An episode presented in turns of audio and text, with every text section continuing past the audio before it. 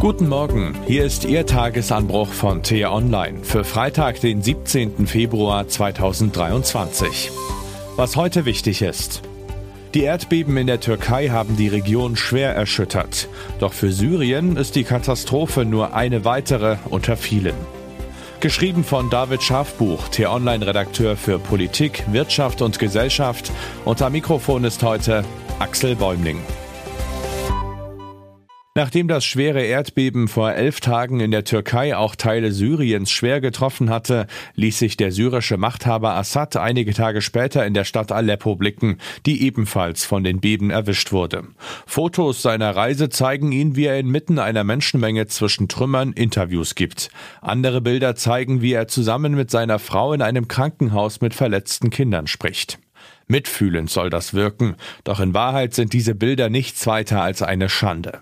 Aleppo ist die Stadt, die Assad in seinem Krieg gegen das eigene Volk einst fast vollständig zerbombt hatte. Fleißige Unterstützung erhält er bis heute von Truppen aus Russland und dem Iran. Bis zum vergangenen Sommer hatte der syrische Machthaber seit rund zehn Jahren keinen Fuß mehr in die Stadt gesetzt und gerade dort mimt er jetzt den großen Staatsmann. Nach Angaben der Vereinten Nationen soll jedes dritte Haus in der Stadt durch das Erdbeben zerstört worden sein. Bereits 13.000 Menschen sollen in Notunterkünften leben. Die Schulen und Moscheen bieten angeblich keine Plätze mehr. Die vielen Obdachlosen müssen im Freien ausharren. Nachts liegen die Temperaturen in Aleppo im Moment um den Gefrierpunkt und nicht nur dort stehen die Menschen schon wieder vor dem Nichts. Mehr als fünf Millionen Syrer sollen durch das Beben ihr Zuhause verloren haben. Mehr als 5900 sollen laut Schätzungen der Weltgesundheitsorganisation WHO die Katastrophe nicht überlebt haben. Syrien ist durch den Krieg zersplittert. Nicht nur Assad, sondern auch verschiedene andere Gruppen haben Teile des Landes unter ihre Kontrolle gebracht. Das behindert offenbar das Durchkommen von Hilfsgütern.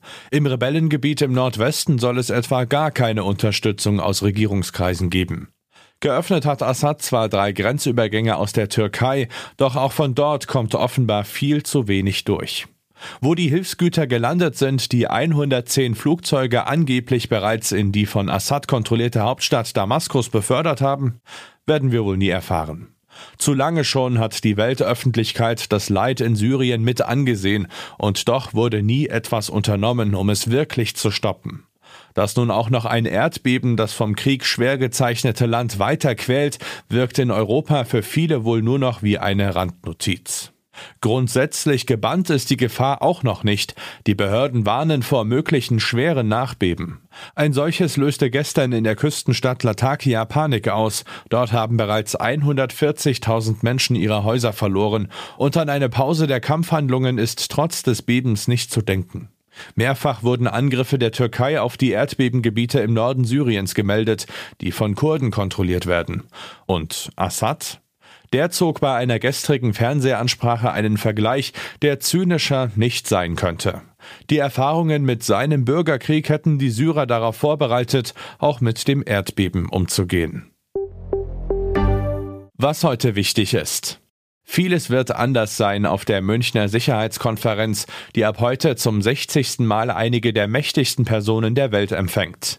Der ehemalige Merkel-Berater Christoph Heusgen hat den langjährigen Leiter Wolfgang Ischinger abgelöst. Gar nicht eingeladen ist diesmal ein Vertreter der russischen Regierung. Ein bloßes Forum für Propaganda wollen wir jemandem wie Sergei Lavrov aber nicht bieten, sagte Heusgen kürzlich T-Online. Streiks überall. Wer seinen Flug für heute noch nicht umgebucht hat, könnte Probleme bekommen. In Frankfurt, München, Stuttgart und Hamburg wird der Passagierbetrieb wegen des Streiks komplett eingestellt. Einschränkungen soll es auch in Dortmund, Bremen und Hannover geben. Betroffen sind davon rund 300.000 Passagiere von 2340 Flügen. Wer will mit wem? Nach der Berlin-Wahl beginnen die ersten Sondierungsgespräche darüber, wie die künftige Landesregierung aussehen soll. Wahlsieger Kai Wegner und die CDU wollen zunächst mit der SPD der regierenden Bürgermeisterin Franziska Giffey sprechen. Anschließend berät sich die CDU mit den Grünen von Bettina Jarasch. Das war der T-Online-Tagesanbruch, produziert vom Podcast Radio Detektor FM. In unserer Wochenendausgabe sprechen wir über die Münchner Sicherheitskonferenz und was dort in diesem Jahr anders ist. Und kennen Sie den neuen T-Online-Podcast Grünes Licht schon? Darin gibt es in 10 bis 15 Minuten Tipps für einen nachhaltigeren Alltag. Vielen Dank und Tschüss.